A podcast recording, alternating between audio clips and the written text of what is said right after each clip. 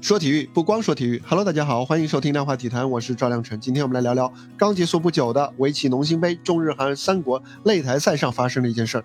在农心杯三国围棋擂台赛中韩主将决战当中的，中国队的主将柯洁执黑是以二百二十八手不敌韩国第一人申真谞，中国队最早出局，排名垫底，创造了最近十六年以来的最差战绩。申真谞呢随后是又战胜了日本队的主将伊利辽，帮助韩国队捧得冠军。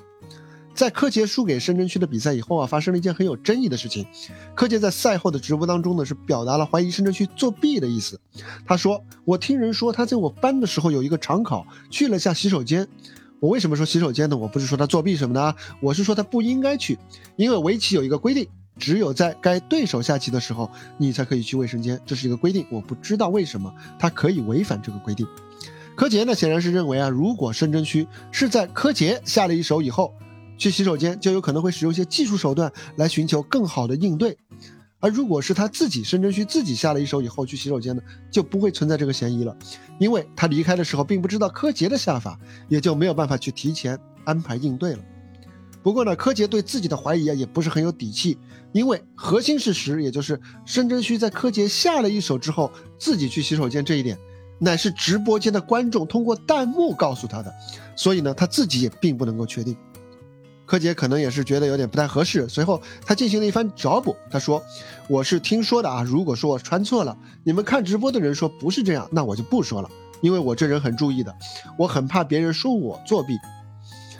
当然，我觉得他应该没有啊，不要说我怀疑别人作弊，不要乱传啊。就是我觉得这是不应该，他不应该这么做。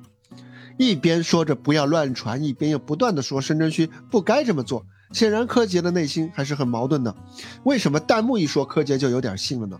因为他自己本来就有些怀疑。赛后他就感叹过申真谞的奇力，但是感叹的方式呢，让人听起来有点奇怪，有点刺耳。他是这么说的：“他说这还是人类吗？全盘百分之七十一的和人工智能的吻合度，整盘棋一个问题手都没有。今天这个掌控力啊，感觉比当年阿尔法狗还要强了。围棋已经没法下了。”好，我们先回过头来看申真谞上厕所的争议啊，实质情况是怎么样的呢？根据现场录像回放显示，柯洁在第七十一手夹之后，申真谞用时约四十三分钟，思考到四十分五十二秒的时候落下了白第七十二手。随后呢，双方经过几手交换以后，申真谞在落下白第七十六手之后离开了自己的座位，直到柯洁黑棋第七十七手下出以后，柯洁还呃申真谞还没有回到座位上。所以啊，申真谞并不存在柯洁提到的，在他人落子之后离席的情况。当然啊，弹幕当中的网友也未必是故意造谣啊，也可能是因为画面不同步导致的误会。不过呢，网友可能误会，柯洁他可不是误会，他有可能是真的觉得申真谞有作弊的嫌疑。但是呢，柯洁是搞错了几件事情啊。首先，百分之七十一点四的和人工智能的吻合度呢，其实它不是整盘棋的吻合度，而是一个小局部的战斗。从整盘棋的范围来看，申真谞和人工智能下法的吻合度只有百分之六十五点八。虽然说啊，这也是一个很高的比例，但绝对称不上反常。其次呢，根据胡耀宇九段等多位中国的职业高手在赛后的职业分析，他们都认为啊，申真谞是在开头就给柯洁挖好了一个坑。当柯洁入到这个他很不擅长爬出来的坑之后，申真谞呢也就可以很从容地施展自己早就准备好的针对性的连招。在全盘压制之下呢，申真谞其实并不需要做出太多艰难的抉择，自然也就和人工智能所建议的下法的吻合度就比较高了。申真谞给柯洁送上的是一个全家桶，胡耀宇呢还举出了其他人在多场职业比赛当中也下出过类似的高吻合度，而他们也都是在开局就占据了优势，一路领先，所以呢类似情况其实并不算少见。柯洁啊，在这场输棋之后，一再的或明或暗的表达出了怀疑对手作弊的态度。其实啊，在我看来，这是比在棋盘上输的毫无脾气更危险的信号，因为在没有任何有力证据的情况下，他就轻易的试图把输棋的责任归咎于对手作弊，而不是先反思自己在下法上的失误。我觉得这不是一位顶尖的棋手应该有的态度。反观申申真谞啊，如果他不是他，如果不算他和米玉婷因为超时风波导致的重赛，他已经在各个赛场上实现了对中国棋手空前的二十三连胜。申真谞啊，他并不是真的无敌，事实上，在2020年的 LG 杯世界棋王战第一次拿到世界冠军之前，18岁的他已经多次在大赛决赛输棋了啊，当时18岁啊。而在首次夺冠之后，他也曾经多次输给柯洁，包括2020年三星杯的决赛。申真谞啊，近年来他的训练方式一直是在和人工智能来进行对下苦练，而且呢，他很可能还是把柯洁视为最重要的假想敌之一，来进行有针对性的训练。相比起来，柯洁更更习惯的呢是在网上和真人对手厮杀来下快棋，所以呢，申真谞的下法和人工智能更接近，更可能是艰苦训练、认真揣摩的结果。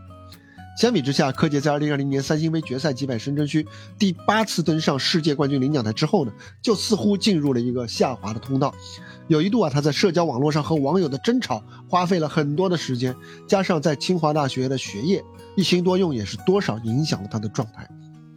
当然了，对于申真谞是否作弊的话题呢，呃，也没有人能够给出真正的定论啊。一方面，很多网友呢还抱着对韩国竞技体育人的刻板印象。他们认为，既然你能够在足球世界杯和短道速滑比赛当中使用一些盘外招，那么完全可能在围棋领域也故技重施嘛。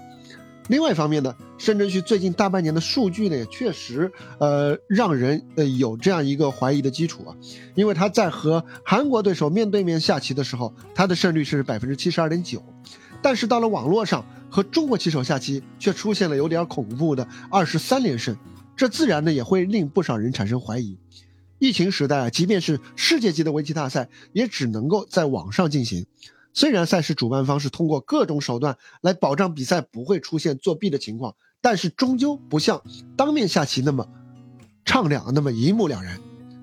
无论如何啊，在缺乏足够证据，确切的说是根本没有证据的情况下，